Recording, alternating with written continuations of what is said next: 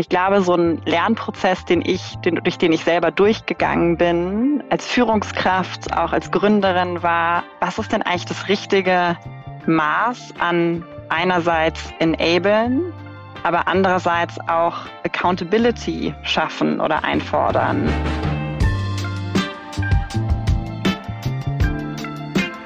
Hallo und herzlich willkommen. Wie schön, dass du dabei bist bei Beziehungsweise dem Podcast für mehr Beziehungsfähigkeit in der Arbeitswelt von heute und morgen. Wir sind Julia von Winterfeld und Stefanie Schissler. Und heute freuen wir uns ganz besonders, eine inspirierende Persönlichkeit vorstellen zu dürfen, die ich bereits in ihrer beruflichen Findungsphase kennenlernen durfte und das war noch vor der Gründung deines beeindruckenden Unternehmens. Äh, heute bist du, also unsere Gästin, die wir gleich verraten werden, bist du nicht nur Co-Gründerin, sondern auch Co-CEO der weltweit führenden People Enablement Plattform Liebsom. Zusammen mit deinem Co-Gründer startest du 2016 mit der grundlegenden Frage, was macht Menschen in einer Organisation erfolgreich? Ich erinnere mich auf jeden Fall an unserem Gespräch, Jenny, Anfang 2016 bei Mindspace in Hamburg. Und wir sprachen über sinnerfülltes Arbeiten, menschliches Miteinander und die dringende Notwendigkeit effektiver HR-Instrumente, um die Verbindung und den Antrieb der Mitarbeitenden zu fördern. Alles mit dem Ziel, produktiv wirksam zu sein oder zumindest Impact zu erzeugen. Und du bist heute Jenny, zweifellos mit deiner Wirkmacht in den letzten acht Jahren unter, also hast diese Wirkmacht, glaube ich, unter Beweis gestellt. Und äh, deine treibende Kraft, Probleme zu erkennen, Lösungen zu entwickeln und die Welt durch Unternehmertum zu verbessern, spiegelt sich wirklich in deinem erfolgreichen Unternehmen heute wieder. Und mit so einem Hintergrund wie im Alumni der Universität St. Gallen und Oxford zu sein, sowie an der Singularity University gewesen zu sein, hast du wirklich strategische und digitale Transformationen hinter dich in dem Medienbereich, Tech-Bereich, Cleantech-Bereich und ähm, ja, jetzt eben heute mit deinem eigenen Unternehmen. Und obwohl wir uns damals in Hamburg noch trafen, 2016, wo du unverheiratet warst, ohne Kinder, kann ich heute verraten, heute lebst du in New York mit deinem Mann und deinen zwei kleinen Kindern im Alter von drei und eineinhalb Jahren. Und dazu hast du letztes Jahr auch bei der Germany Startup Award die, das Award gewonnen und hast dir zudem für dein Unternehmen ein 60 Millionen Dollar Series A Funding gesichert und damit auch wirklich liebsam in die nächste Ebene oder in die nächste Klasse gebracht und zwar wirklich von Startup zu Scale-up zu gehen. Und ich glaube, den Anspruch, den du sicherlich schon zu Anfang an gehabt hast, äh, kannst du heute äh, noch weiter ausbauen. Und zwar diesen Anspruch, wirklich Top-Arbeitgeberin zu sein und ähm, ja, einfach Mitarbeitende in die Eigenverantwortung zu bringen, Feedback und Raum zum Wachsen anzubieten. Da bin ich mir sicher, dass du das mit Liebsam machen, machst und auch gemacht hast. Und deshalb freuen wir uns umso mehr, dich heute hier bei uns zu haben. Ähm, einfach nicht nur dass das, was du alles erreicht hast, sondern auch einfach die tolle Persönlichkeit, wer du bist. Und das wollen wir ein wenig mehr auch unter die Lupe nehmen und schauen, was hinter der Frage vielleicht heute, die wir uns stellen, wie stehen erfolgreiche Menschen mit sich in Beziehung, dem ein bisschen nachzugehen und auch zu schauen, was können wir denn eigentlich vielleicht von diesem Gespräch lernen, um wirklich Erfolg und Erfüllung miteinander zu verbinden. Also nochmals herzlich willkommen, Jenny, Jenny von Podebills. Vielen Dank, dass ich heute bei euch hier dabei sein darf. Schön, dass du hier bist. Und genau wie der Titel, heute haben wir eigentlich einen ganz, ganz langen Check-in, wie das dann klingt. Aber wir haben ein Ritual zu Beginn, das schon sehr gut dazu passt. Und die Frage ist auch hier, wie stehst du heute mit dir in Beziehung? Also jetzt im Moment, aber natürlich darfst du auch darüber hinausgehen. Das heißt, es ist noch nicht ganz so groß, sondern geht um jetzt gerade. Und ich würde einmal Julia zuerst fragen, dann kannst du noch ein bisschen reinspüren in dich? Ja, also immer wieder diese Frage. Und ich bin auf jeden Fall ausgeschlafen, auch wenn es äh, heute schon ja, in den Abendstunden hineingeht. Ich bin gut ausgeschlafen. Äh, es ist nahezu noch Anfang des Jahres und ähm, ich hatte schon vorhin gesagt, ich bin endlich in das Jahr angekommen. Also heute bin ich ruhig, ich bin gut äh, mit mir verbunden, ich bin klar. Und ähm, das war, glaube ich, die letzten Tage nicht unbedingt so. Von daher äh, nehme ich das jetzt einfach und stelle das heraus. Und ja, hab, ähm, hab wieder, ich würde sagen, so schon fast eine gute Lebensenergie gewonnen heute, die ähm, mir noch in den Anfangstagen des Jahres noch nicht so, so zugewandt war. Insofern, so bin ich heute mit mir in Beziehung, mit Lebensenergie, würde ich sagen. Sehr schön. Genau, dann nehme ich mal den Ball und ähm, stelle mir diese Frage. Und ich habe gerade gemerkt, ich glaube, ich war schon länger nicht mehr so mit mir in Beziehung wie jetzt gerade, so wenn ich die letzten Check-ins reflektiere der letzten Folgen. Und das merkt man ja aber erst manchmal, wenn man dann wirklich wieder bei sich ist, dass man eigentlich gar nicht so sehr bei sich war. Und genauso habe ich das gemerkt, das halt jetzt noch nach ähm, von gestern Abend, wo ich so einen Moment dann hatte, der sich auch lang gezogen hat, wo ich gemerkt habe, ich bin total in der Harmonie, dieser Begriff kommt mir gerade, ich bin total eins mit mir und ich bin wirklich, wirklich in der Verbindung und alles ist richtig genauso, wie es ist. Das sind für mich die schönsten Momente im Leben, die gibt es auch ganz selten. Und während ich das jetzt ausspreche und reflektiere, merke ich, dass ich die ganzen Tage davor und auch schon die Wochen und ehrlich gesagt auch die Monate davor ziemlich weit weg war von dem, was mich wirklich im Innern bewegt, beziehungsweise war ich einfach in alten Anteilen von mir ziemlich stark gefangen. Das merke ich jetzt und jetzt komme ich wieder wirklich zu mir. So und das ist sehr schön. Wie geht es dir? Dann, ja. Genau, genau mache ich gerne weiter. Vielen Dank euch beiden ähm, fürs Teilen. Ich, wie fühle ich mich heute? Ähm, ich glaube, das ist ja auch das Schöne daran, dass wir Anfang des Jahres sprechen. Mhm. Das heißt, es liegt irgendwie ein hektisches Jahr auch hinter mir. Ähm, und gleichzeitig hat ganz viel, was am Ende des Jahres stattgefunden hat, wie auch bei uns im Unternehmen Strategieprozess, ähm, sehr viel ähm, auch Abstimmung zum Plan für dieses Jahr würde ich sagen, zu sehr viel Klarheit beigetragen. Das heißt, ähm, das äh, fühle ich, diese Klarheit und ehrlicherweise auch der Tatendrang, jetzt mit all dem, was wir uns da ähm, besprochen haben, diskutiert haben und auch einfach loszulegen und zu machen. Und ähm, ich fühle mich auch persönlich, glaube ich, gerade sehr aufgeräumt, mhm. weil ich einerseits ähm, jetzt mal ein bisschen Ruhe über die Feiertage, auch wirklich so ein bisschen Unordnung äh, sortieren konnte in meinem Leben. Ähm, nicht alles ist getan, aber ich habe den Überblick, was noch zu tun ist und hatte gestern auch ein großartiges Coach, äh, Coaching mit Melanie Frohwein, mit der ich arbeite, ähm, was auch nochmal zu sehr viel Aufgeräumtheit und Klarheit beigetragen hat. Das heißt, ich fühle mich sehr klar und voller Tatendrang. Sehr, sehr schön. Das spricht ja auch aus beiden von euch. Das finde ich ganz spannend. Und ich äh, bin noch nicht so im Tatendrang, sondern einfach nur bei mir, aber ich weiß, das kommt dann auch. Und das hängt auch zusammen. Deswegen ist es ein schönes Bild, was wir drei, glaube ich, gerade geben zum Start. Genau. Dankeschön. Harmonisch, harmonisch im Tatendrang vorangehen. Es ist eine schöne Überleitung, denn ähm, einfach so als Einstiegsfrage, um an diese übergeordnete Frage zu kommen, habe ich ähm, ein paar Sachen gelesen, ja, was macht denn so einen erfolgreichen Menschen aus? Und äh, eine Annahme ist, dass erfolgreiche Menschen ihr Leben lieben und intensiv leben.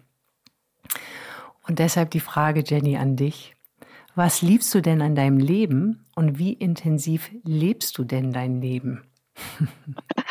Das ist eine schöne Frage. Ähm, ähm, also ich würde mit niemandem tauschen wollen äh, und liebe das, was ich mache. Ähm, und gleichzeitig ist es sicherlich auch ähm, nicht unhektisch, ähm, da es einfach bei mir sehr viele Rollen sind, die, die zusammenkommen. Ne? Also ich habe ähm, bin, hast du ja auch eine Einleitung gesagt, bin Mutter, habe zwei kleine Kinder, ähm, wo ich ja auch den Anspruch ähm, an mich habe und es mir wichtig ist, für meine Kinder da zu sein, denen praktisch genug Aufmerksamkeit, Raum und ähm, auch Präsenz und Energie zu geben. Also das ist natürlich eine ganz wichtige Rolle. Und darüber hinaus bin ich ähm, letztlich ja auch arbeitende Mutter ähm, mit einer praktisch äh, Co-CEO-Rolle, ähm, die einfach auch viel, viel fordert, ähm, wo ich auch eine große Verantwortung gegenüber unseren Mitarbeitenden, unseren Kunden, ähm, letztlich der der Ambition, ähm, die wir mit dem Unternehmen verfolgen, spüre, äh, da auch einen hohen Anspruch habe und letztlich als, als, als Gründerin und Gesellschafterin wir natürlich auch diejenigen sind, die am Ende des Tages die harten Entscheidungen treffen ähm, müssen. Ähm, und das ist vielleicht sogar nochmal, wenn man so will, eine Rolle, die würde ich, wenn ich jetzt nur, nur in Anführungsstrichen ähm, Vertriebschef irgendwo angestellt wäre, mhm. dann gibt's ja immer noch eine Instanz, auf die ich mich so gesehen verlassen könnte, die, die ähm, vielleicht bestimmte Entscheidungen am Ende des Tages treffen muss. Aber diese Rolle habe ich ja auch quasi inne. Und deshalb sind es sicherlich einfach sehr ähm, super spannende, lehrreiche Rollen, aber einfach auch viele gleichzeitig. Und darüber hinaus bin ich auch selbst Mensch, der, der, der ist, der lernt, der ähm, Tochter, ähm, Ehefrau, Freundin, ähm, ähm, äh, Bürgerin, also auch mit allen weiteren Facetten, die es so gibt, ähm, ist also einfach viele, viele Sachen gleichzeitig. Aber in dieser Fülle liegt natürlich auch ganz viel spannende Lernmöglichkeit und äh, Wirkmöglichkeit. Also ich würde nicht tauschen wollen, aber es ist auch nicht, nicht immer unhektisch. unhektisch ist ja schön gesagt. klingt irgendwie besser als hektisch. Ja, oder als Stress, was ja was man Intensiv, intensiv. intensiv, genau. Intensiv ist eigentlich ein schönes Wort. Und in dieses, ähm, genau, in diesen verschiedenen Rollen, in diesen verschiedenen Facetten, die du auch lebst, äh, gibt es für dich äh, so eine klare Einteilung oder können wir uns das so vorstellen, dass der Tag immer wieder anders sich dann in diesen Rollen ähm, dich erleben lässt? Mhm. Ich versuche eigentlich, also ich glaube, neurowissenschaftlich ist ja jede Entscheidung irgendwie anstrengend. Mhm. Das heißt, ich versuche schon bestimmte Dinge mit einer gewissen Routine zu machen, einfach um, um nicht jedes Mal wieder aufs Neue darüber nachdenken zu müssen. Ne? Das heißt, wir haben auch als Familie ähm, einen recht klaren Tagesablauf, äh, was bedeutet, wir haben immer morgens, also ich meine, immer Natürlich gibt es Ausnahmen, wenn ich reise oder wenn es mal wirklich terminlich nicht möglich ist. Aber wir haben eigentlich immer morgens eine gewisse Familienzeit äh, mit einem gemeinsamen Frühstück, wo wir uns wirklich auch einmal richtig alle zusammen hinsetzen, irgendwie oft auch mal einfach ein Frühstücksei essen, also nicht nur so ein irgendwie ein, ein Brot irgendwie auf dem Weg oder einen Kaffee auf dem Weg trinken, sondern einmal ein, ein, eine, eine Qualitätszeit als Familie morgens, halt relativ früh, aber die findet statt. Und ähm, dann ist es so, dass ich mir sehr klar an einem Sonntag oder an einem Montagmorgen überlege, was möchte ich diese Woche erreichen, ähm, was sind so meine, meine Top-Ziele, Top-Goals für die Woche, welche wichtigen ein, zwei, drei Dinge soll, möchte ich wirklich machen, ähm, ohne dass es mir alles quasi ähm, reaktiv irgendwie dazwischen kommt. Ähm, das ist für mich klar und dann habe ich letztlich einen recht klaren Ablauf meiner Woche, ähm, wo ich auch versuche, eigentlich die Tage thematisch zu sortieren. Also montags mehr so die CEO-Themen, da haben wir unser Founder One-on-One. Ähm, da versuche ich praktisch den, den Nachmittag dann auch frei zu haben, um, also praktisch frei von Terminen zu haben, um in Daten zu schauen, um bei wichtigen Initiativen irgendwie mit reinzuschauen. Und ähm, dann am Dienstag eher mich auf so die Revenue Operations oder die, die Revenue Organisation Marketing Sales zu fokussieren. Da haben wir unser Leadership Meeting mit dem, mit dem äh, weiteren Leadership Team. Mittwoch versuche ich, äh, da habe ich meine Coffee Check Blocker, wo, wo ich mit für alle mit, Mitarbeitenden letztlich auch zugänglich bin und äh, mein, das ist eigentlich unser Meeting-freier Tag, obwohl sich das gerade schon wieder so ein bisschen ähm, da einiges irgendwie reinkriecht. Ähm, wo ich versuche dann auch Deep Work Zeit zu haben, wirklich auch mal selber an was zu arbeiten. Äh, Donnerstag eher mich so auf die Org-Themen, also bei mir liegen die Bereiche Marketing, Sales und das, die, der People- und Org-Bereich, äh, mich eher auf die Themen zu fokussieren und Freitag dann Dinge zu Ende zu machen. Da ist unser zweiwöchentlich unser ähm, praktisch All-Company-Meeting. Äh, also so habe ich ein bisschen thematische Aufteilung der Themen. Vormittags habe ich viele Termine, nachmittags eher Deep Work-Zeit. Das war früher andersrum, aber wenn ich in New York bin und der, also ein Großteil der Organisation, so ein Viertel ist hier, zwei, äh, drei Viertel sind in, in Deutschland, habe ich halt die, die Termine eher vormittags und nachmittags meine meine Deep Work Zeit. Ähm, und das ist praktisch jetzt die Woche. Und wenn wir zum Tag zurückspringen, zwischen 18 und 20 Uhr haben wir wiederum Familienzeit. Mhm. Ähm, die, äh, und da ist es halt auch einfacher, einfach zu sagen, nee, da, da ist, das steht nicht zur Disposition der Blocker, weil dann muss man jedes Mal diesen Blocker einzeln verteidigen. Das heißt, wenn man da eine klare Regel und Routine hat, ist es halt viel einfacher, als es immer wieder als Einzelentscheidung zu fällen und zu diskutieren. Mhm. Und dann ähm, abends ähm, ist entweder sitze ich mich nochmal hin oder mache Sport oder wir machen, ähm, haben Zeit für uns als Paar ähm, oder ich meine, es gibt natürlich auch viel Arbeitsevents, die mal abends stattfinden. Also so ist aber eine recht klare Routine,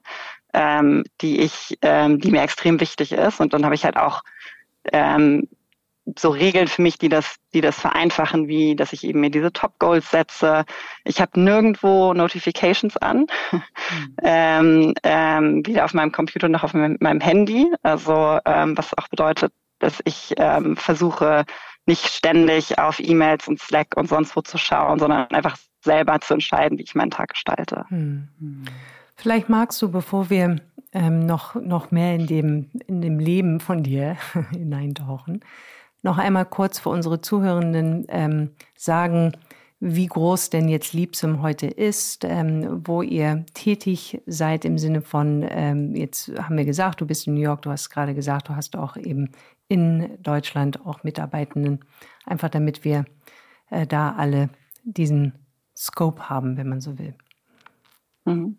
Genau, vielleicht dann einmal wirklich so quasi der, der kurze Abriss. Also letztlich, was, was ist Liebsam? Mhm. Ähm, Liebsam ist eine, eine, eine B2B-Software-Plattform. Also unsere Software wird von Unternehmen genutzt und zwar um ihre Mitarbeitenden oder die Organisation auf einem Kurs zu halten. Alle laufen dieselbe Richtung durch Produkte wie Zielmanagement, OKR-Management, Meeting-Management. Wir helfen Organisationen zu verstehen, was läuft in der Organisation gut, was ähm, sollte verbessert werden durch Dinge wie äh, Mitarbeiterbefragung, Pulsbefragung, wo die Daten aber auch beispielsweise über eine KI auch die qualitativen Kommentare sofort ausgewertet werden und auch äh, Aktionspläne empfohlen werden. Also wie kann ich praktisch diese Daten nicht nur erheben, sondern Dinge auch dann verändern und aber auch praktisch hilft Mitarbeitende ähm, zu binden, zu entwickeln, ähm, letztlich eine, eine Leistungskultur, aber auch trotzdem, trotzdem eine mitarbeiterzentrische Kultur zu schaffen über Instant Feedback, moderne, ähm, modernes ähm, Performance Management, 360 Grad Feedback, Entwicklungspläne, Onboarding, Lernen. Also das sind so die verschiedenen Produkte, die wir zusammenbringen. Auch Compensation, dass ich Menschen auch fair vergüte. Das ist letztlich eine Softwareplattform, die sich mit anderen Software äh, auch verbinden lässt, ne, mit einem ähm, HR-Management-System wie irgendwie einem SuccessFactors oder einem Workday oder einem Personio, aber auch mit den Kommunikationstools, wo die Mitarbeitenden unterwegs sind, wie einem Slack oder einem Teams beispielsweise. Also das ist das, was wir produktseitig machen. Wir haben die Firma, wie du sagst, vor so knapp ähm, gut sieben Jahren ähm, ähm, gegründet, mein Co-Founder Kaitan Amansberg und ich, ähm, aus der Motivation heraus, dass wir genau gesehen haben, dass das in Organisationen nicht so gut funktioniert, wie es sein, also wie es funktionieren sollte. Also praktisch, wir haben den Leidensdruck selbst gespürt und das Produkt letztlich entwickelt und gebaut und immer weiterentwickelt, was wir gerne gehabt hätten. Und ähm, ich glaube, was uns besonders macht, oft ist es ja so, dass Startups irgendwie eine Idee haben und erstmal irgendwie groß Geld einsammeln. Und wir haben es nicht so rumgemacht, wir, sondern wir haben ein Produkt entwickelt und waren die ersten ungefähr sechs Jahre ähm, selbstfinanziert. Das heißt, wir sind einfach aus unseren Umsätzen ge gewachsen. Ne? Wir haben ein Produkt entwickelt, nah am Kundenfeedback und einfach direkten Wert für unsere Kunden geschaffen und dann haben, wurden wir natürlich dafür vergütet, sind trotzdem sehr, sehr schnell gewachsen, ähm, so schnell wie eben auch die viele ähm, der sehr guten VC, also praktisch Venture-Kapital finanzierten Firmen wachsen und waren aber immer einfach extrem kundenorientiert, ähm, weil sonst hätten wir praktisch nicht aus den Umsätzen wachsen können. Und dann haben wir uns dennoch 20, ähm, Anfang 20 22, jetzt komme ich mit meinem Jahr nachher durcheinander, ähm, entschieden, eine Wachstumsfinanzierungsrunde aufzunehmen, unsere erste praktisch externe ähm, Finanzierungsrunde, Series A, und haben 60 Millionen ähm,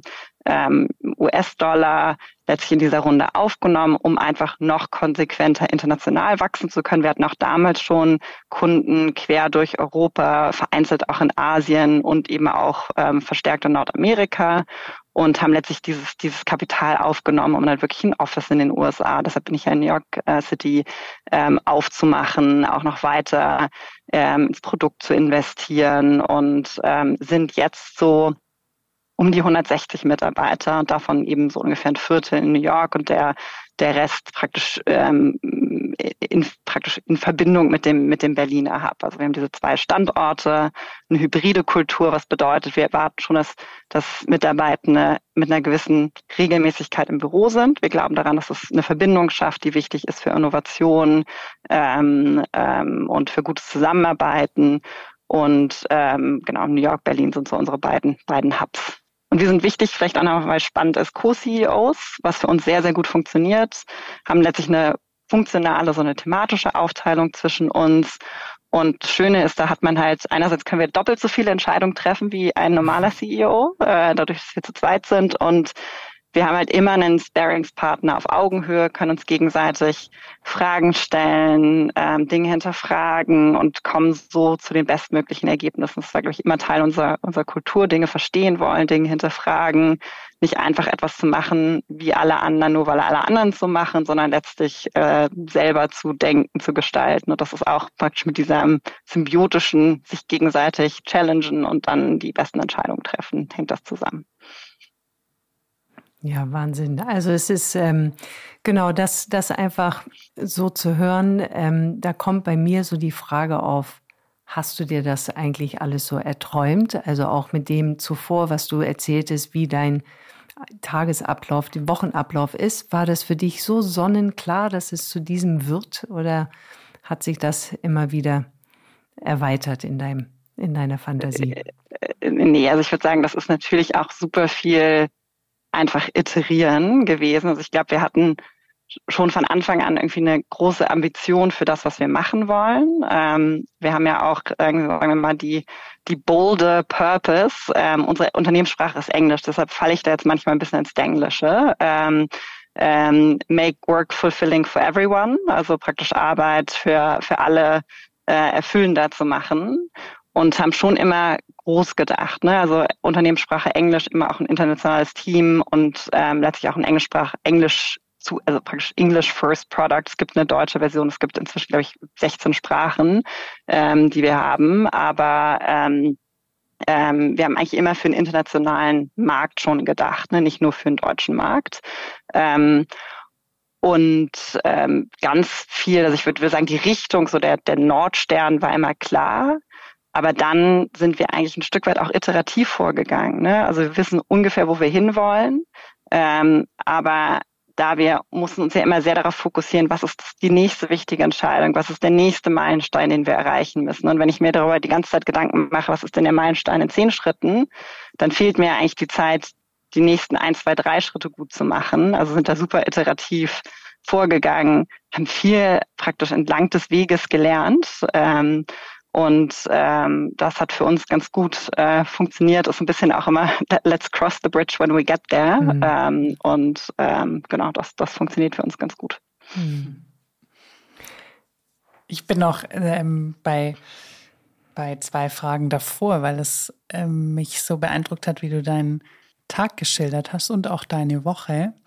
Und ich habe so wahrgenommen, da sind sowohl Elemente von Freiraum und Freiheit als auch von klarer Struktur und auch Methoden, die dir ja helfen, Ziele zu setzen. Und da kam bei mir so die Frage zuerst, wie sehr entspricht es denn deiner Natur, dich so zu strukturieren? Weil natürlich mhm. ist es auch ein gewisses Muss, sich mit so einem Alltag strukturieren zu müssen. Und dann wurde die Frage aber jetzt so ein bisschen größer, wie sehr mhm. hast du denn das Gefühl, dass dein Alltag gerade deiner Natur entspricht?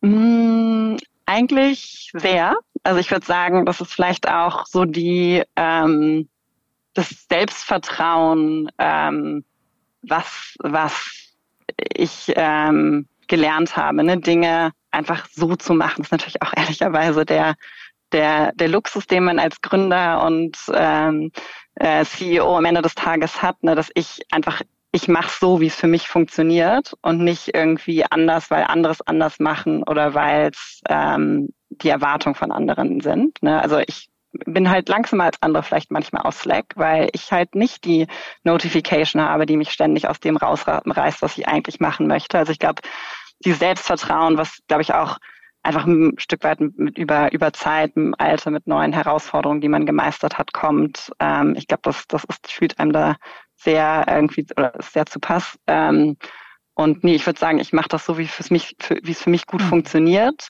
Und im Endeffekt natürlich schon auch ein Stück weit aus, einer, aus der ähm, Herausforderung, auch einfach viel schaffen zu müssen mhm. ne? ähm, oder viel erreichen zu wollen.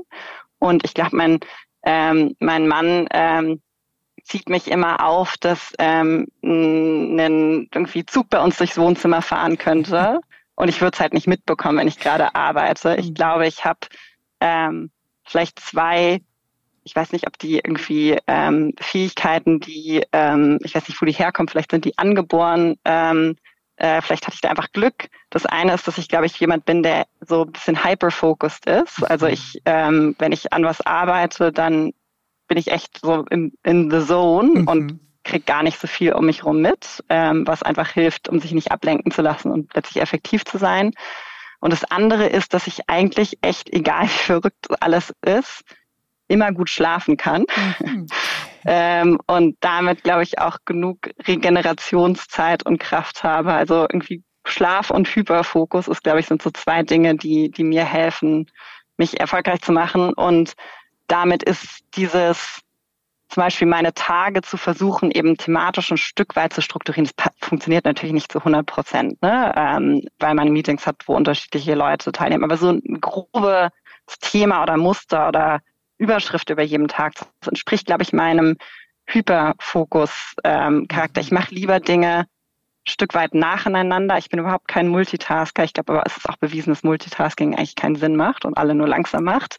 Ähm, aber so dieses ähm, schnell, äh, praktisch timeboxed eins nach dem anderen, auch sich nicht in Themen verlieren, sondern zu sagen, hey, ich habe halt so und so viele Themen, diese drei Top Goals müssen passieren, dann muss ich auf bestimmte Themen noch reagieren. Deshalb, das ist mein Rahmen, den ich für dieses Thema, für dieses Problem, für diese Herausforderung habe. In der Zeit so weit wie möglich zu kommen, aber dann auch voll fokussiert zu sein, dann aber auch zum nächsten Thema zu gehen. Das entspricht total meiner Natur und funktioniert, glaube ich, sehr, sehr, sehr gut für mich. Hm. Was hilft dir denn da so du hattest jetzt auch gesagt, Vertrauen, aber so auf dich zu vertrauen, weil du sagtest, naja, ich habe den Luxus, ähm, das für mich als Gründerin so machen zu können, aber das ist bei weitem ja nicht selbstverständlich. Also wie viele GründerInnen da draußen gucken denn nach links und rechts und machen Dinge, weil man sie so macht. Das ist jetzt ein bisschen eine Unterstellung, aber das kennen wir ja auch von uns selbst, dass es sehr leicht ist, sich von außen lenken zu lassen. Das heißt, es gibt ja was, was dir das ermöglicht, nicht zu tun und dein eigenes hm Ding zu fahren, sozusagen. Was, was hilft dir dabei, glaubst du? Hm. Ähm, ich glaube, es hat schon auch ein Stück weit vielleicht, es klingt jetzt so doof, ja, es klingt so altklug, aber so ein bisschen die Lebenserfahrung durch manche Themen auch einfach durchgegangen zu sein, es falsch gemacht ha zu haben, was, dass es sich nicht richtig angefühlt hat, dass es nicht für mich funktioniert hat. Also sagen wir mal, lernen über Zeit und gleichzeitig aber auch immer wieder, wenn man so will, ähm, Reflexionsschleifen, Feedback-Loops zu haben. Wir haben eine extrem, also ich meine, es wäre auch komisch, wenn es anders wäre, aber äh, eine extrem starke Feedback-Kultur. Ähm, und was ich ganz oft mache, ist einfach Leute zu fragen, hey, was habe ich gut gemacht, was kann ich besser machen, mhm. ähm, wovon sollte ich mehr machen, was sollte ich weniger machen. Also dadurch auch immer wieder einen Spiegel vorgehalten zu bekommen, was funktioniert eigentlich in dem, ähm, wie ich bin, wie ich arbeite, was ähm, nehmen die anderen wahr, was funktioniert? Ähm, und dadurch immer wieder quasi so Datenpunkte zu haben, die mir helfen, mehr von dem zu machen, was mir liegt oder was mich erfolgreich macht und weniger von dem, was mich nicht erfolgreich macht oder was mich zurückhält.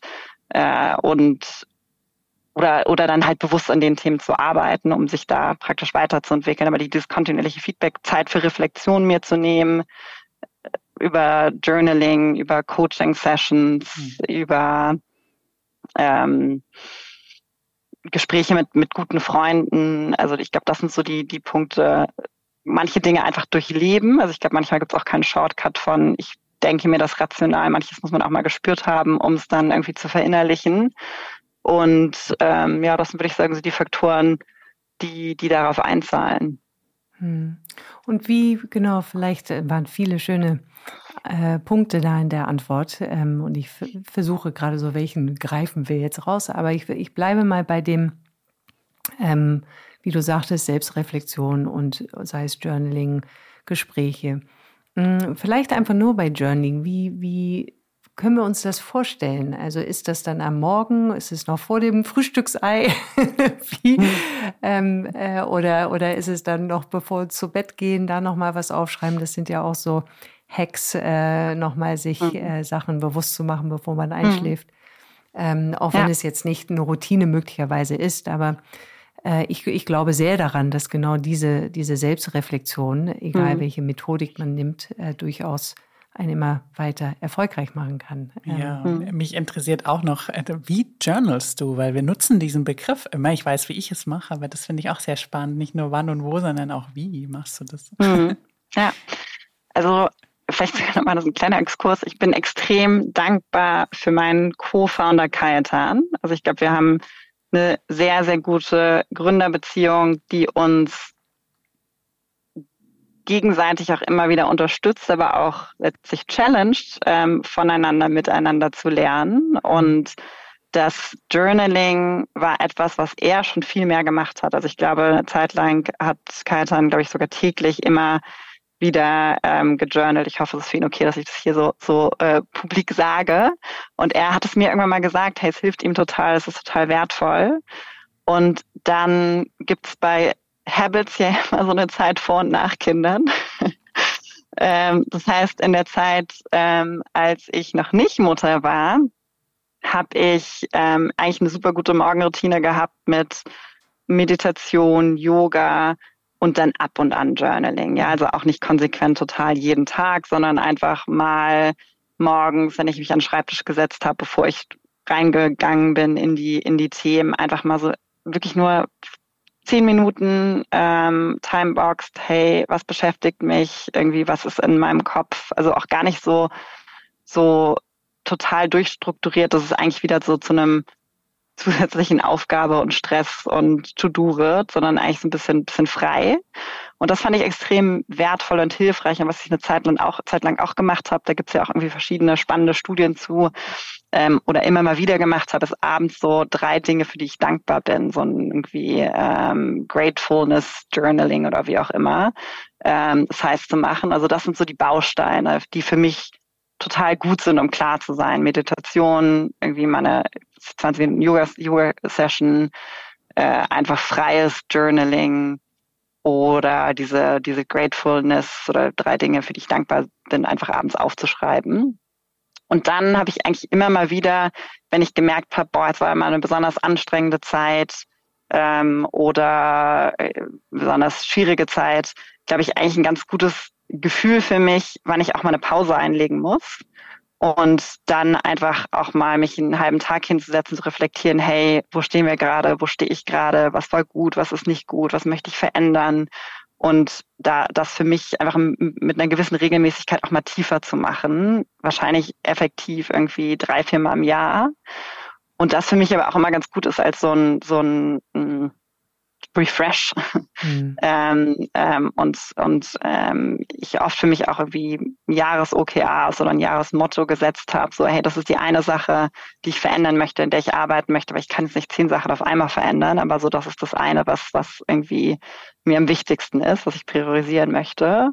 Und das sind so die Mechanismen, wie ich das mache. Und mit Kindern finde ich es einfach schwieriger, weil man, äh, oder ich habe meinen mein Gründer-CEO-Job, ich habe meinen Mutterjob. Irgendwie zwischendurch äh, gibt es irgendwie Basic Needs und ähm, dann ist halt die Frage, wo die guten Habits noch reinpassen. Und da bin ich, würde ich sagen, auch ein bisschen freundlicher zu mir selbst, dass es okay ist, wenn die ich freue mich, wenn sie stattfinden und ich äh, bin nicht zu frustriert, wenn sie nicht stattfinden. Hm.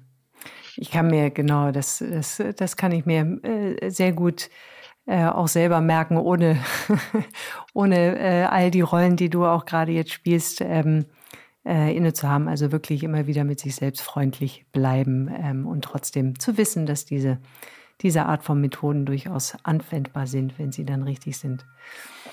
Die, ähm, genau, da war aber ein Punkt, der sich sicherlich ähm, vor und nach sozusagen den Kindern ähm, oder mit Kindern und vor und ohne Kindern, dieses wirklich zu erkennen, wann ist es zu viel, wann darf ich mich denn zurücknehmen. Äh, und ich könnte mir vorstellen, dass bei vielen äh, von uns Menschen, äh, dass das nicht immer so spürbar wird. Was, was ist es denn, was dir dieses Signal gibt, okay, jetzt ist irgendwie ein Moment des Zurücknehmens, in diese Reflexion zu kommen? Ist das ein körperliches Signal? Ist es einfach ein Erkenntnis, okay, jetzt ist meine Birne irgendwie durchgebrannt und ich brauche jetzt eine Pause? Wie ist das bei dir? Primär körperlich. Also wenn ich irgendwie merke, oh, ich habe total steifen Nacken und Rückenschmerzen und bin irgendwie Mitte des Tages schon müde, obwohl die Kinder eigentlich halbwegs vernünftig geschlafen haben, dann ist, glaube ich, immer wieder der Zeit für eine ähm, eine Pause äh, angebracht. Oder auch wenn ich merke, ich werde von irgendwie kleineren Dingen, die nicht optimal laufen, irgendwie total schnell getriggert, irgendwie ähm, unruhig oder äh, genervt von irgendwelchen äh, Dingen, unwirsch. Also das sind so für mich das eine ist körperlich, das andere ist wahrscheinlich eher verhaltens oder so, welche Trigger es bei mir auslöst. Das sind so die zwei Dinge, wo ich einfach so dann merke, okay, mh, hm, woran liegt das jetzt und ähm, was mache ich damit jetzt eigentlich? Hm. hm. Du hattest auch vorhin von, ähm, genau, so diese von Fehlern lernen und entsprechend immer wieder äh, dann äh, weiter mit Feedback äh, sich, sich neu, neu ausrichten, erfolgreicher ausrichten. Magst du uns vielleicht erzählen, wo, wo so die, die, die größten Fehler äh, von dir, wo du die, die, eine Vielfalt an Erkenntnissen gewinnen konntest, ähm, äh, wo du merkst, das wäre auch gut, auch weiterzugeben einfach. Nicht dahin gucken oder nicht das machen, wie ich es erleben durfte. Oh, das ist jetzt eine, eine, eine recht große Frage. ähm, was kommt mir da jetzt einfach mal so ganz spontan in den Sinn? Ähm, also ich glaube, so ein Thema ist jetzt einfach gar nicht super sortiert, äh, sondern einfach das, das was kommt. Ähm, Wäre wahrscheinlich die Antwort eine andere, wenn ich mir jetzt noch, noch mehr in Ruhe Gedanken machen mhm. könnte. Aber was jetzt ad hoc mir einfällt, ich glaube, ein Thema, wir sind ja als Organisation, ist, wir wollen Menschen in Organisationen erfolgreich machen und ähm, haben auch intern einfach hohe Ansprüche, eine sehr mitarbeiterzentrische, enabling Organisation zu sein. Und ich glaube, so ein Lernprozess, den ich, den, durch den ich selber durchgegangen bin, als ähm, als Führungskraft, auch als Gründerin war, was ist denn eigentlich das richtige Maß an einerseits enablen aber andererseits auch Accountability schaffen oder einfordern. Und ich glaube, in der ähm, frühen Phase als Führungskraft, auch weil wir natürlich irgendwie ganz viel darüber sprechen, irgendwie Servant Leadership und Mitarbeiter empowern, so moderne Führungsstile, dass ich glaube, fast ein bisschen zu sehr overindexed habe und gesagt habe, Mensch, irgendwie, ich muss jetzt nur enabling sein, aber gleichzeitig ist ja auch ein Teil meiner Führungsaufgabe und das sehe ich auch bei vielen anderen jungen, praktisch First-Time-Managers, geht es schon auch darum, auch eine gewisse Accountability zu schaffen oder auch ehrlich zu sagen, hey, das ist gut, aber das ist noch nicht da, wo, wo, wo wir sein wollten. Lass uns doch mal überlegen, wie wir da hinkommen. Und ich glaube, das war für mich so ein, ein Lernweg, auch praktisch diese Accountability zu schaffen auf eine authentische Art und Weise und ähm, da auch einen Weg zu finden, der für mich richtig ist. Ne? Also zum Beispiel, ich bin jemand, ähm, ich möchte Dinge verstehen. Also mein, mein Mechanismus, ähm, auch so eine praktisch, die, die ist auch einfach Dinge verstehen wollen. Ne? Warum machen wir was? Wie machen wir was? Und ich möchte gar nicht die Entscheidung treffen, aber ich möchte es einfach verstehen. Und das ist was, wo ich auch gemerkt habe, Mensch, weil manchmal am Anfang Feedback bekommen habe, ich micromanage und ich mich gefragt habe, hey, ich, wo kommt das her? ähm, dass ich verstanden habe, dieses, also ich sicherlich am Anfang auch Dinge micromanaged habe oder mich zu sehr eingemischt habe oder erstmal Dinge lernen musste, loszulassen. Aber dass dieses in den Details sein wollen oder in bestimmten Details sein wollen, bestimmte Dinge verstehen, weil auch missverstanden werden kann als, als Micromanagement. Ne? Also das heißt, erstes Learning, ähm, ich muss nicht nur enabling sein als Führungskraft, ich darf auch Accountability schaffen, beziehungsweise darüber hinaus ist eigentlich Teil, ganz wichtiger Teil, integraler Teil meiner Rolle. Und danach zu schauen, hey, ähm, mit welcher Art und Weise mache ich das? Ist es für mich okay, in den Details sein zu wollen? Und dann aber, um das praktisch aufzulösen, meine Muster einfach ähm, klar zu machen, ne? zu sagen, hey, ich gehe als Führungskraft funktionieren der der Art und Weise. Ähm, für mich ist es wichtig, einfach, ich bin nie so ein Top-Down-Thinker, ich brauche ein generelles Verständnis, aber ich muss auch verstehen, wie die Puzzlesteine zusammenpassen und einfach dieses Muster Transparenz zu machen. Ne? Es kann sich vielleicht für dich wie Micromanagement anfühlen, aber es ist gar nicht so gemeint. Ich möchte, dass du die Entscheidung triffst. Ich möchte nur, dass du mich auf deinem Denk- und Entscheidungsprozess mitnimmst. Ne? Mhm. Und das sind so Sachen, die, die mir ähm, helfen, wo ich auch versuche, dieses Muster transparent zu machen, wenn ich neue ähm, Direct Reports habe, mit denen ich eng zusammen habe, praktisch die, die Transparenz zu machen, auch zu fragen, hey, was sind denn deine Muster? Wie tickst denn du? Was hast du über dich schon gelernt? Und ähm, das ist eins.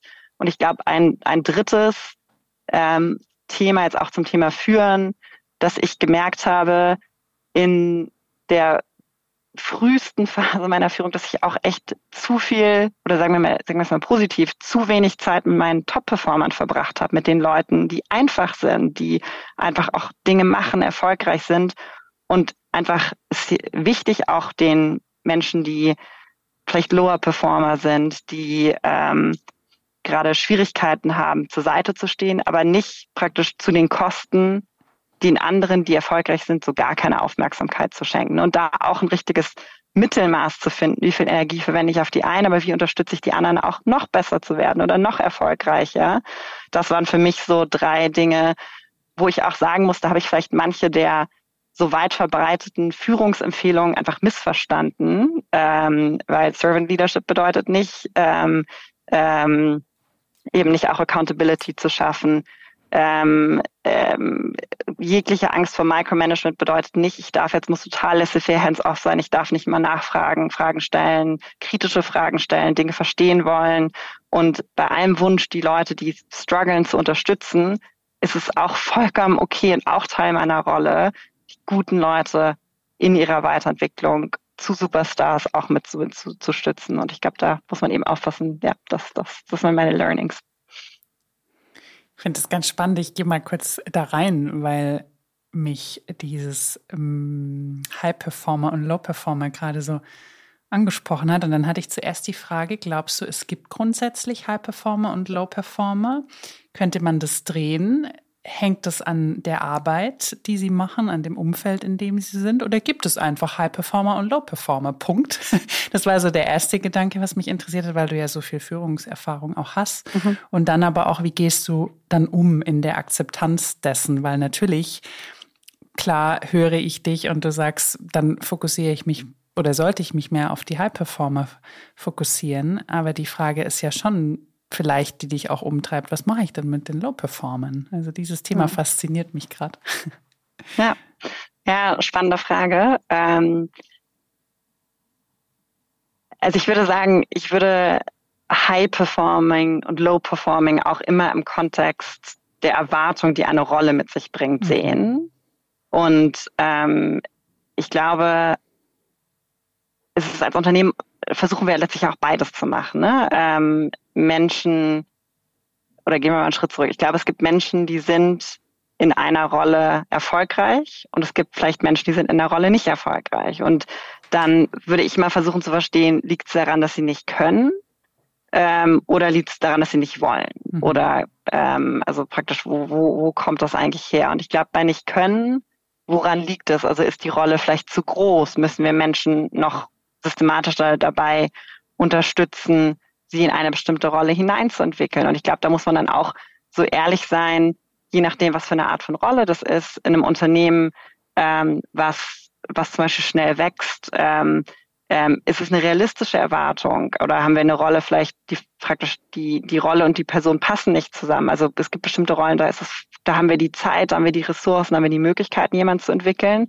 Und dann gibt es aber vielleicht auch bestimmte Rollen, da muss diese Rolle funktionieren, um andere Menschen erfolgreich zu machen, ähm, um im Kontext des Unternehmens letztlich ähm, auch auch ähm, auch ja praktisch den, den Erfolg zu schaffen, der, der notwendig ist. Also mhm.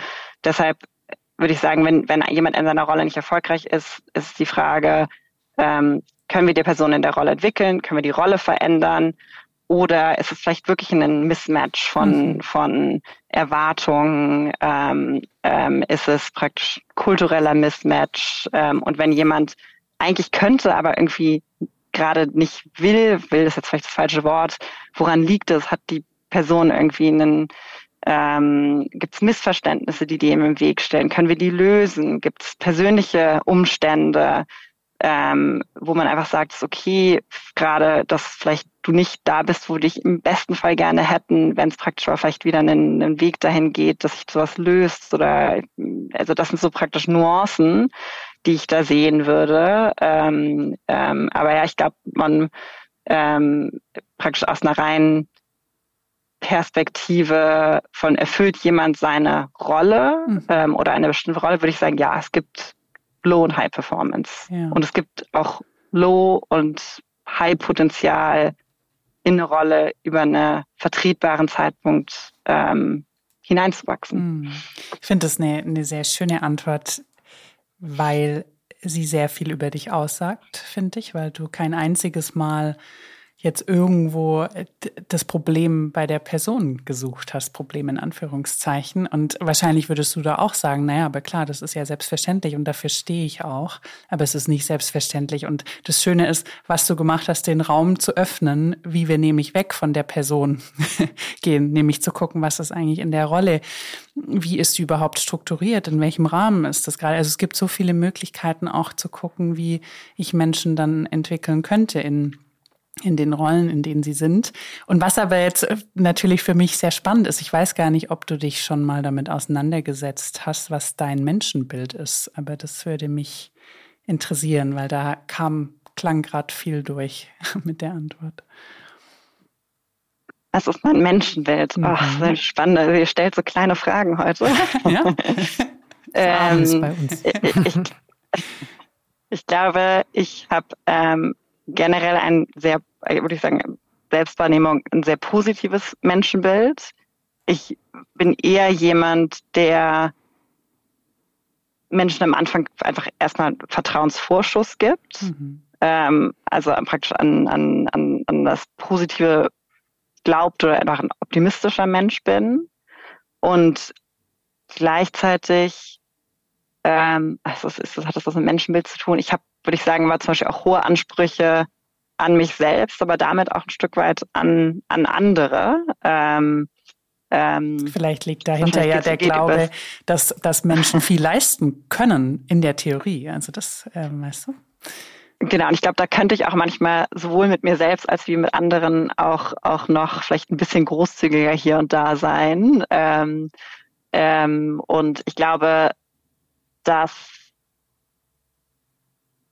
was schon auch Teil meines Menschenbildes ist. Und ich meine, da muss ich natürlich auch sagen, ich bin wahrscheinlich auch ein Stück weit natürlich, ich bin irgendwie privilegiert aufgewachsen im Sinne von, ich bin irgendwie in Deutschland in einem sicheren Land mit einem guten, irgendwie kostenfreien Bildungssystem aufgewachsen. Aber ich habe so einen Grundglauben, dass klingt jetzt vielleicht ein bisschen zu, zu groß und poetisch, aber jeder alles oder vieles, was man sich vornimmt, erreichen kann. Mhm. Ähm, ist nicht einfach ähm, und es ist irgendwie viele, viel ähm, harte, harte Arbeit. Also es, von nichts kommt nichts, aber dass man schon sein Schicksal selber in der Hand hat. Und ich glaube auch, dass nur, oder ich fokussiere mich lieber auf die Dinge, die ich verändern kann, als darauf zu warten, was, was, was irgendwie oder was, was mir irgendwie Unfaires widerfahren ist oder ähm, was, was, was ich nicht verändern kann. Also ich versuche eigentlich so den, den ersten Schritt in meinem eigenen Einflussbereich mhm. zu sehen und deshalb vielleicht auch dieses wenn wir jetzt über die Themen sprechen, High Performance, Low Performance, das sind die Dinge, die ich verändern kann. Ne? Ich mhm. kann schauen, passt die Rolle, passt die Rolle nicht, kann ich dich noch besser unterstützen? Ähm, haben wir hier praktisch die Möglichkeit, dich besser zu unterstützen oder nicht? Haben wir die Erwartungen richtig gemanagt? Ähm, ich kann aber nicht entscheiden, äh, was du denkst, was du machst, ähm, auf dich böse sein, dass du das nicht so machst, wie ich das möchte. Das heißt, ich glaube, ich habe einfach ein, hab ein sehr positives Menschenbild, mhm. aber wahrscheinlich auch ein ähm, Stück weit gebiastes von, wir sind unseres eigenes Glückes Schmied und ja. vielleicht stelle ich mir das für, für auch ein Stück weit zu einfach vor aufgrund des Privilegs, mit dem ich äh, aufgewachsen bin. Hm. Ja, es hat auch mit Verantwortung zu tun. Ne? Wir sind selbst verantwortlich und eigentlich auch nur für uns. das kommt auch noch durch, ja. Hm. Hm. Was ist denn Erfolg für dich? Kommt gleich die nächste. Hm, nächsten, nächsten gro großen Fragen an einem äh, New Yorker Donnerstagmittag. Ähm, ich glaube, ich sage auch sonst, ein kleiner Exkurs, nicht so oft M in Podcasts. Fällt mir gerade selber auf. Ich glaube, es liegt daran, dass es einfach so große Fragen sind, dass ich immer so einen gedanklichen Pausenmoment brauche. Wir versuchen dich auch äh, ein Stück weit so aus, aus dem äh, aus dem Gekannten herauszunehmen. Und tatsächlich sind große Fragen und doch äh, interessante. Also so. Genau, nee, macht ja auch großen, großen Spaß. Genau, genau richtig. Kannst du bitte noch mal einmal die Frage? Jetzt habe ich ja. vor so viel äh, darüber nachdenken, schon genau, die Frage was, wieder halb vergessen. Was ist denn Erfolg für dich? Und vielleicht kann mhm. ich das noch ein Stück weit anders mhm. äh, mit unterstützen. Mhm. Und zwar Mhm. Äh, einfach, äh, wie ich äh, dich kennengelernt habe, wie wir uns auch immer wieder mal, also äh, die paar Male dann begegnet sind, war ja Purpose auf jeden Fall äh, mhm. großes Thema. Und du hast ja auch schon von dem Purpose äh, von Liebstem mitgeteilt. Mhm. Und trotzdem sind wir, und damit meine ich, wir Menschen durchaus in eine Richtung gelenkt worden, was denn Erfolg ist. Und mhm. ähm, gerade im Unternehmerischen äh, und auch mit den 60 Millionen könnte man auch denken, dass das ist auch sehr zahlengetriebenes Geschäft, womit du oder auch überhaupt in der Startup-Welt ähm, äh, reingekommen bist. Mhm. Aber was wäre denn Erfolg für dich? Oder mhm. wann ist Erfolg Erfolg? Und mhm. wann bin ich also, erfolgreich so? Mhm. Naja, spannende Frage. Ich glaube, als allererstes, was mir dazu einfällt, ist, ich glaube, Erfolg für mich ist jetzt nicht irgendwie so ein Endpunkt. Irgendwie, wenn das erreicht ist, hm. bin ich erfolgreich. Ähm, sondern es ist für mich eher, oder was mir wichtig ist, vielleicht ist auch einfach dieses Konzept von Erfolg nicht das, wie ich das umschreiben würde, was mir wichtig ist, ist, mache ich Dinge, die ich, wo ich, die ich gerne mache, die mich herausfordern, aber auch nicht komplett überfordern oder beziehungsweise ich äh, habe die Möglichkeit daran kontinuierlich zu lernen, zu wachsen, Impact zu haben. Äh, das ist etwas, was mir wichtig ist, aber gleichzeitig auch und gleichzeitig auch die Zeit zu haben, mit meiner Familie zu sein, wie sich ich glaube, das Spannende ist ja diese Finanzierungsrunde, auch aufgrund ihrer Größe, eine Series A von 60 Millionen in Deutschland ist jetzt ja auch, ähm, also wurde dann irgendwie in, in den Medien aufgenommen. Das sind gar nicht so, das ist natürlich total cool, haben wir uns schon auch drüber gefreut, aber das ist gar nicht das, was, was ähm, sich so als, hey, jetzt nicht richtig erfolgreich anfühlt. Ich glaube, was sich für uns viel cooler anfühlt, ist, und da kann ich glaube ich, auch guten Gewissens für Kaitan und mich sprechen. Wir haben Company Offsite und alle sind an einem Ort und irgendwie sind mega motiviert und haben Freude und es sind echt coole Leute, mega smart, irgendwie driven, sind zusammen als Team gekommen. Wir haben echt ein cooles Produkt. Wir haben kriegen gutes Feedback von den Kunden. Das, das sind so Momente der Freude und die sich echt, die wo sich halt auch real anfühlt, ne, mal alle zu sehen, ähm, praktisch von von einem Kunden zu hören, ey, das und das ist bei uns einfach viel besser geworden, euer Produkt ist großartig, das fühlt sich fühlt sich erfüllend an und äh, ich glaube, also ja, Finanzierungsrunde, cooler Meilenstein, aber hat viel weniger Gefühle ausgelöst. Hm. Warum glaubst du, ist das so? Hm, also einer unserer absoluten Kernwerte ist ja Seek Impact und wir haben eine klare Purpose als Unternehmen, also warum existieren wir und äh, sind letztlich Katja und ich beide auch sehr Impact getrieben. Ne? Wir wollen, wir haben ein großes Problem gesehen, haben selber gefühlt, wie das in Unternehmen nicht so gut funktioniert hat, wie wir es gerne hätten. Wir sind beide Bilder, wir wollen gerne was aufbauen, wir wollen was weiterentwickeln, wir wollen was besser machen und dieses etwas zu schaffen, etwas immer weiter zu verbessern, ein großartiges Team aufzubauen, zu sehen, was es irgendwie auslöst, das, was wie Dinge passieren. In der Anfangsphase haben wir es alles alleine gemacht. Inzwischen haben wir einfach dieses großartige Team, was wahnsinnige Dinge schafft. Das sind erfüllende Momente. Und ich glaube, für uns ist halt der, der Impact, das Schaffen, das Wachsen sehen, was, was uns antreibt. Und ähm, ich glaube, das mag vielleicht für manche andere Gründe anders sein, für die, die praktisch die finanziellen oder die, die, die Fundraising-Meilensteine wichtiger sind. Aber ich glaube, das, das so ticken wir. Und deshalb ist jeder Fundraising-Meilenstein immer nur ein, ein, ein Teil des Weges und nicht das Ziel. Hm.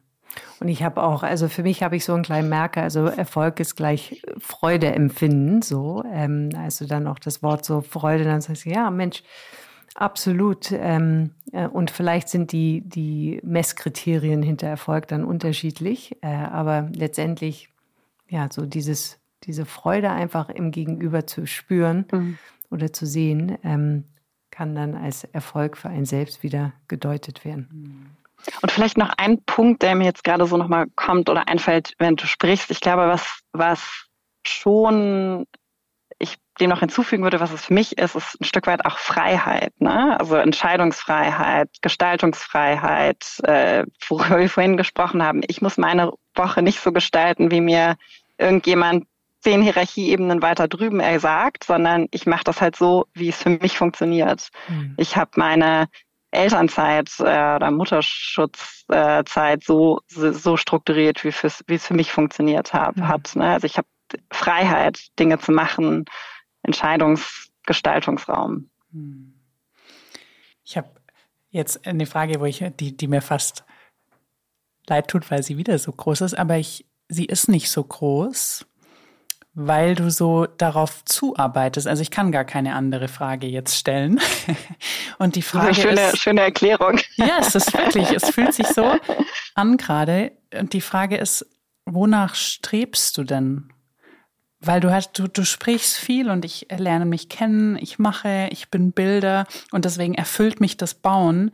Aber wenn du jetzt noch mal tiefer gehst oder weiter, wonach strebst du aus, ja. aus dem tiefen Grunde heraus? Das ist wirklich eine einfache Frage mhm. zur, zur, Abwechslung. Äh, lernen. Also was mein absolut totaler Motivator im Leben ist, lernen. Mhm ich glaube, ich habe nie die Neugier des Kindes, was ich jetzt bei meinem Sohn sehe, ähm, die Kleine ist noch zu klein, sonst wäre sie auch sehr neugierig, äh, abgelegt und finde es einfach spannend, immer wieder sich selber herauszufordern, Neues zu lernen, weiterzuentwickeln, neue Herausforderungen zu meistern, auch einfach eine schwierige Phase mal zu durchleben, äh, zu durchspüren, daraus mehr zu lernen, weiterentwickeln, also immer, immer, immer, äh, immer, immer mehr Neues lernen. Mhm. Was bedeutet Lernen für dich? Mhm.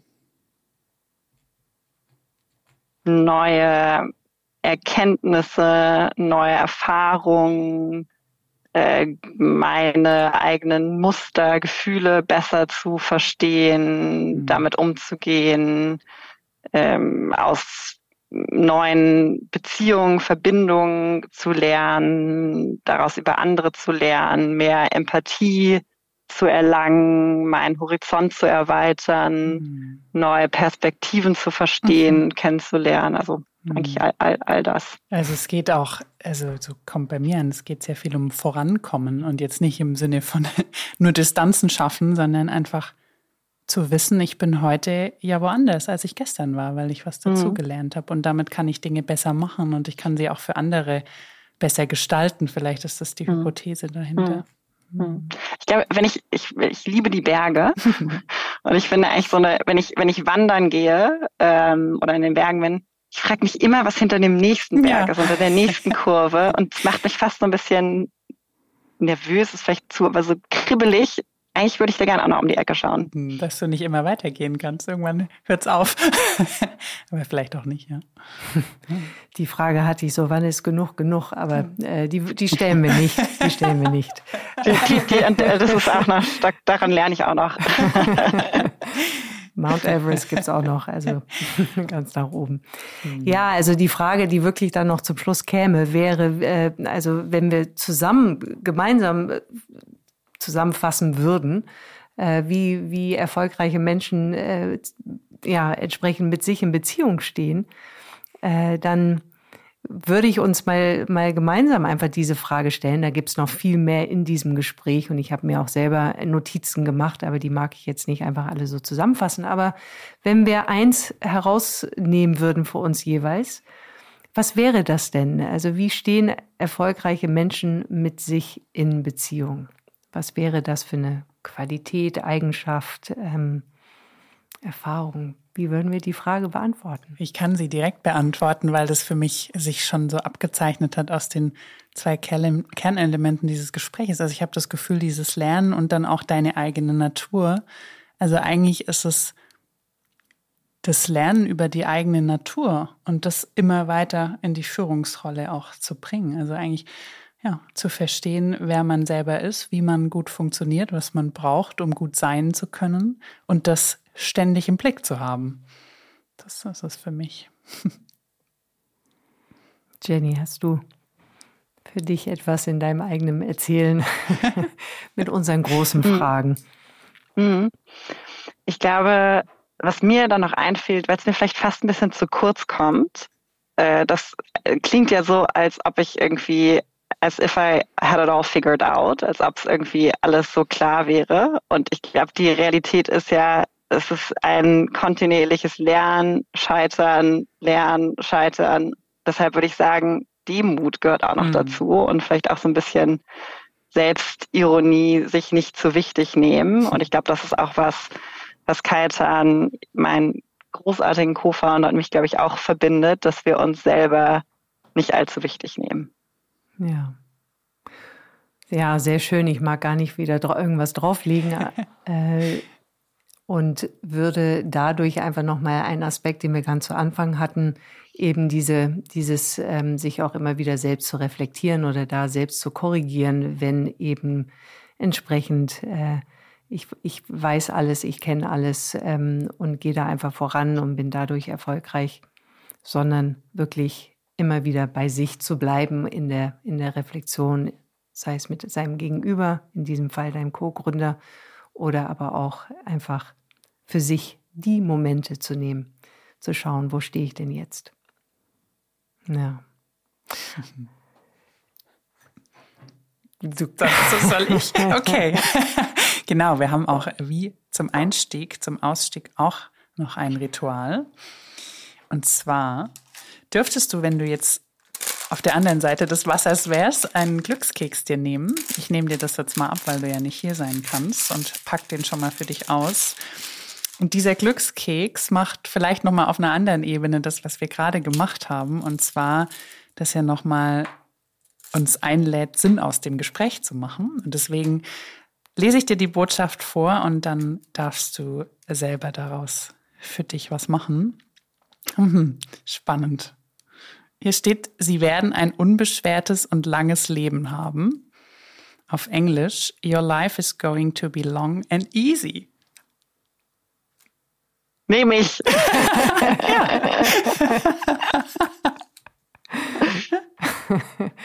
genau. wie schön, so Jahresauftakt. Long and easy. So, was auf den ersten Anblick gar nicht zusammenpasst, aber gut. Long and easy. Stimmt. Ja. Ja, Jenny, ganz, ganz herzlichen Dank für deine Zeit, aber auch für dein Erzählen, für dein Hms äh, beim Nachdenken der großen Fragen, aber mhm. auch der, der all der Fragen, äh, dass wir dich einfach dadurch wirklich sehr im Gespräch und vor allem auch äh, sehr verbunden mit dir selbst äh, hier erleben durften und konnten. Deshalb ganz herzlichen Dank. Hm. Ich fand das ein sehr wohltuendes Gespräch mit dir. Vielen Dank. Ja, ganz herzlichen Dank euch beiden. Hat großen Spaß gemacht und nee, war echt ein, echt ein schönes Gespräch und viele Fragen, über die ich nochmal in Ruhe weiter nachdenken muss.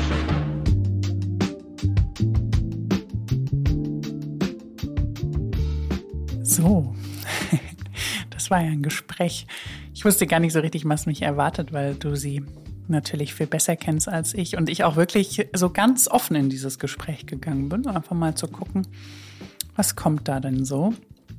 Und Wohltun am Ende, das, das halt noch in mir nach, da bin ich gerade noch dabei, so zu überprüfen, wieso war das dann am Ende so wohltuend? Ähm, und während ich das tue, gebe ich schon mal die Frage an dich. Wie war das Gespräch für dich, aber auch was hast du für dich so mitgenommen? Ja, ich glaube, das Gespräch hat auf jeden Fall so eine kleine Reise äh, genommen. Also es äh, kriegte dann noch ein wenig mehr Geschwindigkeit und vielleicht auch ein wenig mehr Offenheit dann äh, zum Schluss für mich in meiner Wahrnehmung. Und ähm, genau, da einfach nochmal so die einzelnen ähm, sag ich mal, Qualitäten, äh, um wirklich mit sich in Beziehung zu stehen, auch wenn man ein in Anführungsstrichen erfolgreicher Mensch ist, wie Selbstreflexion, über seine Misserfolge nachzudenken oder über die Fehler, die man nicht nochmals gehen würde wollen oder vielleicht auch äh, die Erfolge wirklich zu feiern und auch Freude daran zu haben, was, was die Erfolge sind und ähm, ständig eben neugierig zu bleiben. Und dieser Drive, von dem sie sprach und auch von diesem äh, Bildermentalität, ähm, das ist schon, das ist schon hochachtungsvoll, so, so voranzugehen. Und, ähm, und ich finde, dass sie, dass sie da äh, in dieser sicherlich sehr, äh, sehr äh, druckbetankten im Sinne von da auch wirklich vorangehen zu wollen und ähm, weiterzubauen, äh, da eine Balance und auch ihre einzelnen Rollen auch privat dann gerecht hm. zu werden. Und da finde ich, ähm, genau, haben wir auf jeden Fall die Möglichkeit, alle da nochmals hinzuschauen, wie schaffe ich es tatsächlich, meine einzelnen Rollen gerecht zu werden, wie kann ich da auch Stoppschilder einfach setzen, mhm. um tatsächlich dann äh, wirklich in die präsente Form äh, in, der, in der anderen Rolle dann auch zu sein. Mhm. Mm, also ja, es braucht wirklich sehr viel Beziehungsarbeit ähm, für sich selbst oder mit sich selbst, um, um in einem in einer solchen Rolle, Position auch wirklich dann zu sein und gerade in dieser, wie ich glaube, meine annehme, die Startup-Welt ist. Hm. Ja. ja. wie ist es für dich? Hm. Also ich ja, kann vieles auch so sehen, was du sagst, ne? diese Balance ist war auch schon ein Thema, was mir auch positiv aufgefallen ist. Also ich hatte nicht das Gefühl, es gibt ja manchmal Menschen, die sagen, ja, ist alles super, ich kriege alles total gut unter einen Hut. Und man so das Gefühl, hm, really? Da hatte ich schon bei ihr das Gefühl, dass sie da durch ihre Erfahrung und das, was sie alles erfahren musste und damit gelernt hat, auch an einem Punkt ist, wo sie das gut für sich hinbekommen kann. Und das ermutigt doch sowas auch zu sehen und gar nicht, weil sie Mutter ist und trotzdem arbeitet und erfolgreich, sondern einfach, weil sie ein Mensch ist mit verschiedenen Rollen und das für sich integrieren kann. Und das zweite, so dieses Wohlfühlen habe ich gerade ja für mich nochmal reflektiert und ich merke, das kommt ganz eigennützig, weil ich mich mit vielem verbinden konnte, ähm, was sie gesagt hat und dann natürlich merke, ja, das sehe ich auch so und das ist jetzt dann gar nicht nur, weil mir das gut tut, sondern weil ich wirklich daran glaube, viele Dinge immer weiter zu lernen, sich selbst im Blick zu haben, sind einfach wirklich wichtig in Führungsrollen. Und auch, was besonders resoniert hat, ist so dieses, ich möchte immer gucken, was hinter dem nächsten Stein ist. Also mhm. einfach diese Neugier und so diese Liebe zum Lernen, was für mich auch eine hoch ausgeprägte Stärke ist und auch ein Wert gleichzeitig. Das so ja, in die eigene Person zu integrieren und auch die Arbeit so darum zu gestalten und aber auch so dieses Partnerschaftliche. Also ich finde, sie hat ja sehr oft von ihrem Co-CEO und Partner gesprochen und auch sehr wertschätzend und dann auch wirklich das Gefühl vermittelt, sie könnte nicht da stehen, wo sie steht, ohne diese Person. Und das, ähm, das resoniert total mit mir, weil ich ja auch wirklich, weiß man, wenn man mich kennt, daran glaube, dass in guter Partnerschaft so viel mehr möglich ist. Und äh, ja, das das zeigt mir dann auch wieder, wo es wichtig ist. Es ist wichtig für mich zu sein und mich im Blick zu haben, aber es ist genauso wichtig, wenn nicht noch wichtiger, auch andere Menschen um mich zu haben, die mich einnorden, die mich auffangen, die mich aber auch weiterbringen, mit denen ich gemeinsam gestalten und entwickeln kann, die einfach da sind, mit denen es Spaß macht, zusammen zu sein, die einen so weitertragen. Ja. Ja. Ja. Oh. ja, also. Herzchen, genau. bim, bim, bim, bim. Ja, und vielleicht Herzchen, die hier zuhören. ähm, ja, gerne, wie wir es ja immer wieder sagen, gerne auch deine Rückmeldung, deine entsprechenden Erkenntnisse vielleicht aus diesem Gespräch uns mitteilen. Das alles über die üblichen Kanälen, sei es äh, entsprechend Social Media, LinkedIn oder auch Instagram oder eben per E-Mail, per Telefon oder hier direkt im Zippelhaus. Wir freuen uns auf jeden Fall. Herzlichen Dank, dass du bis hierhin auch zugehört hast und wünschen dir auf jeden Fall aus jetziger Sicht einen schönen Abend noch.